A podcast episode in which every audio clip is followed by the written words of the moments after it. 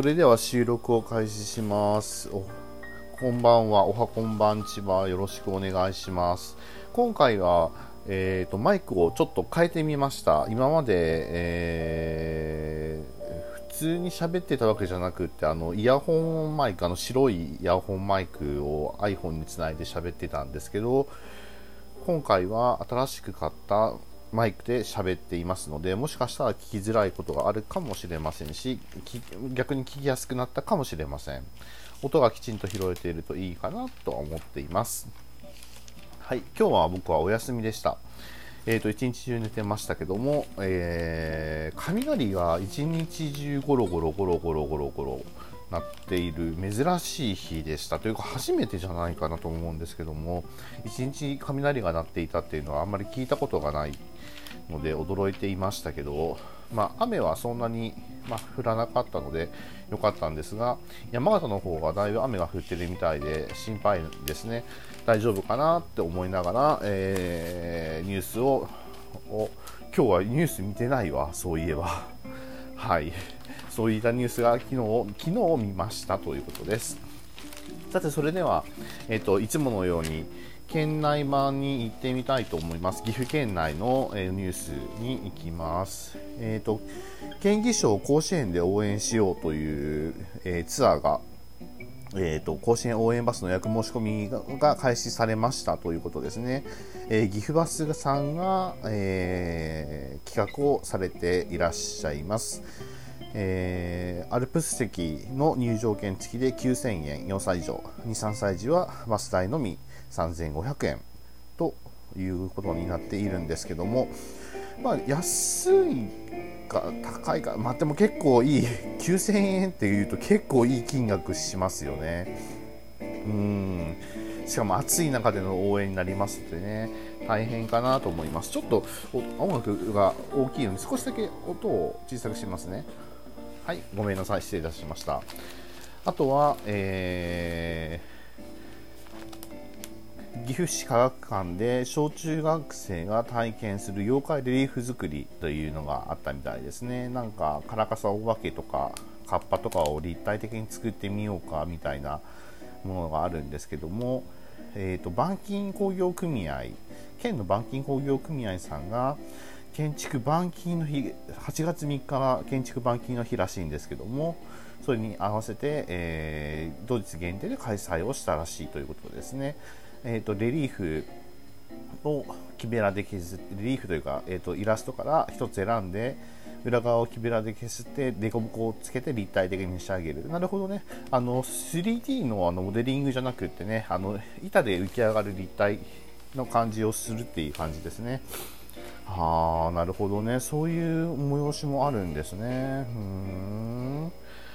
はい。あとはなんだこれ えーと、高山市選挙ポスター掲示板上なんですけど高高山市長選すでに最多4人表明しているのでポスター掲示板掲示場が足りないかもっていうちょっと何この疑問符がつ疑問符がついてないんですけどかもってつくような なんか新聞の記事がありますね。こんな書き方もあるんだなって思いながらちょっと面白いなと思ってましたけど。まあなんとかね、えー、対応していただくのが戦艦の役目になりますので戦艦の皆さんは頑張ってくださいとしか言いようがないです。はい。えー、元栖市長が公務に復帰急性大動脈瘤解離のため入院してたってえ結構大変だったんですね。うんなるほどね、そんな中で、えーと、公務に復帰されたという形で、えー、どうぞ体に気をつけて公務に頑張っていただきたいかなと思います。なかなかね、目に見えない縁の下の力持ち的な存在になるとは思うんですけども、えー、やっぱり市長さんがいないとねあの、動かないこともたくさんありますので、どうぞ体に気をつけて頑張ってくださいという感じになります。はい、えー、県内版はこんなところになりますので、次は、お、なんか音楽が、あ、よかったよかった。あの、切れ目だった。えっ、ー、と、今日ですね、BGM を少し変えてるんですよ、実は。あの、なんでかというとですね、えーと、コピーライトあの著作権の関係でちょっと心配になったので、えー、前のジャズバックグラウンドで流してたんですけど、えっ、ー、とですね、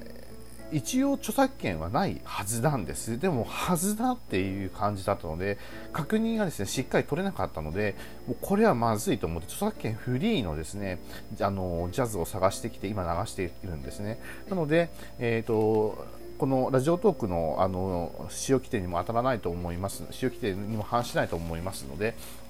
大丈夫かなと思いますけども、えー、結構こういうねところを流す時には気をつけてはいるんですけどもね。はいそんな感じです。はいあ夏井月さんがなんか大垣にいらっしゃったみたいですね。小中学校の、えー、教師に俳句作りと俳句指導の考え方を伝える講習会が3日スイートピアセンターで開かれたということであらあでもなんか写ってる写真を見ると和服ではないんですよね。普通の洋服お洋服を着られている感じで、えー、夏井さんっていうとなんかねあのテレビの番組でよく出てくるあのビシッとあのズバッと着るあの俳句の先生ってイメージがあるんですけどなんか柔らかい感じになってきましたね。これ市の教育委員会が進めている大垣プランの一環だという話だそうです。えー、初級には45人の教師が参加して夏井さんが俳句の基礎を解説したということでいいことですよね僕も俳句読むときは読むんですけどねあの五七五のあの音日本語の素晴らしさがよくわかると思います。日本語って深いなと思うのが俳句ですね。それにあの岐阜県はですねあの俳句の俳声の誰だっけ？えっ、ー、と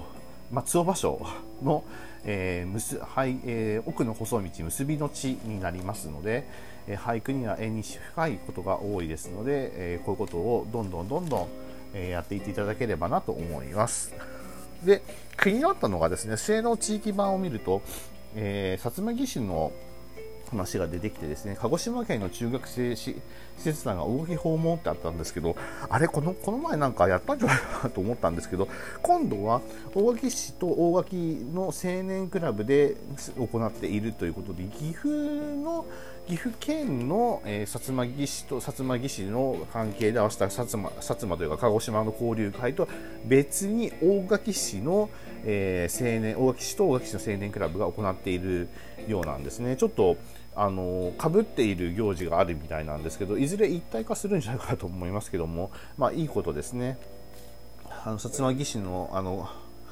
えー、功績伝承に感銘というふうに書いてありますけどいやいやいや岐阜県人の人がですねみんなですねあの薩摩義士にはお世話になっていますので薩摩義士がなければですねあのーなんて言ったんですか木曽山木曽山線というか、まあ、揖斐川、長良川、木曽川のあの洪水の地域を治めることができませんでしたので岐阜県人こそ、えー、薩摩義士に感謝鹿児島県の人に感謝ということですね、まあ、実際に鹿児島県と岐阜県って岐阜県の人って結構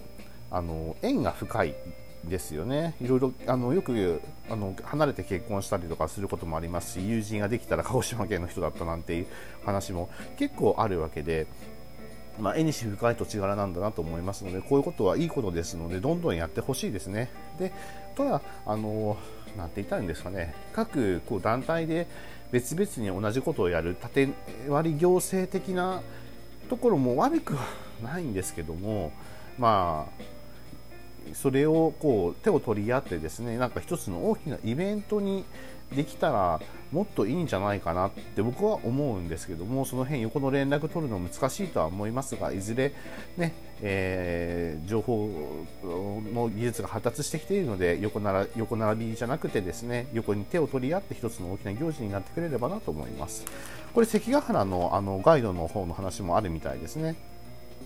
島津軍の敵中突破の話。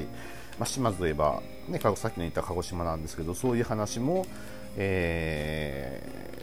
ー、鹿児島県の小中学校に道の道のたどってもらったという話があるみたいです。はいまあ、そんな感じで今9分27秒で、えー、12分の制限にもうすぐかかっちゃうわけなんですけどもあと見ていくとえーと、リトアニアの大使が村瀬海斗と面談という形で岐阜市岐阜市商工会議所に在岐阜リトアニア名誉領事の村瀬幸男会頭と面談したというのが、えー、駐日リトアニア大使のオーレリウス氏が対面したと面談したということがありますね。これも杉原千畝という方が、え関係しているんですけども杉原千畝さん知らなかったらですねちょっと調べてみるといいんですけどもあのシンドラーのリストみたいなの日本版と考えていただければ結構かなと思います。非常にですねあのあ本国の意向を無視して、まあ、日本の本国の軍事軍部軍部のです、ね、意向を無視してですねパスポートをパスポートというか発行しまくって、えー、ユダヤ人を逃したっていうですね第二次大戦中の英雄的行為が今でも称えられているという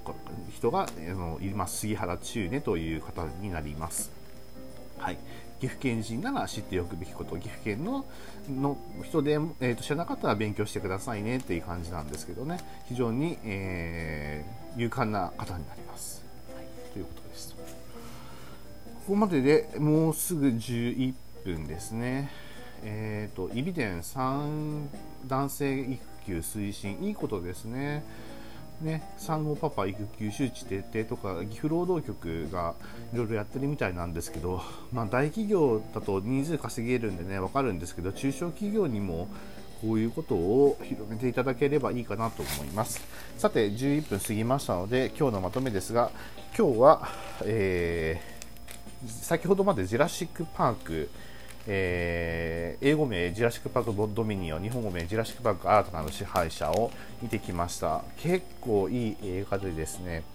えー、また紹介をしてみたいと思いますのでライブなんかが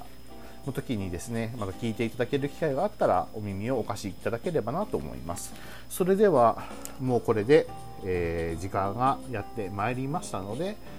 今日の第3弾は終了とさせていただきます。え、新しいマイク、音声がちゃんと拾えているといいなと思います。ありがとうございました。それではまた明日お耳をお貸しください。おやすみなさい。失礼します。